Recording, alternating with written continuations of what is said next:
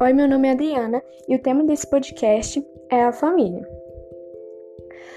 A primeira fonte de sentimentos ou de aprendizado sempre vem da família, sendo ela biológica ou não.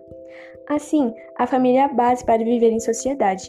Nela aprendemos nossos princípios e a determinar o nosso caráter, de acordo com a energia transmitida pela família, sendo essa energia boa ou ruim. Não são todas as famílias que estão dispostas a dar uma boa educação para seus filhos, mas toda educação ainda assim é válida.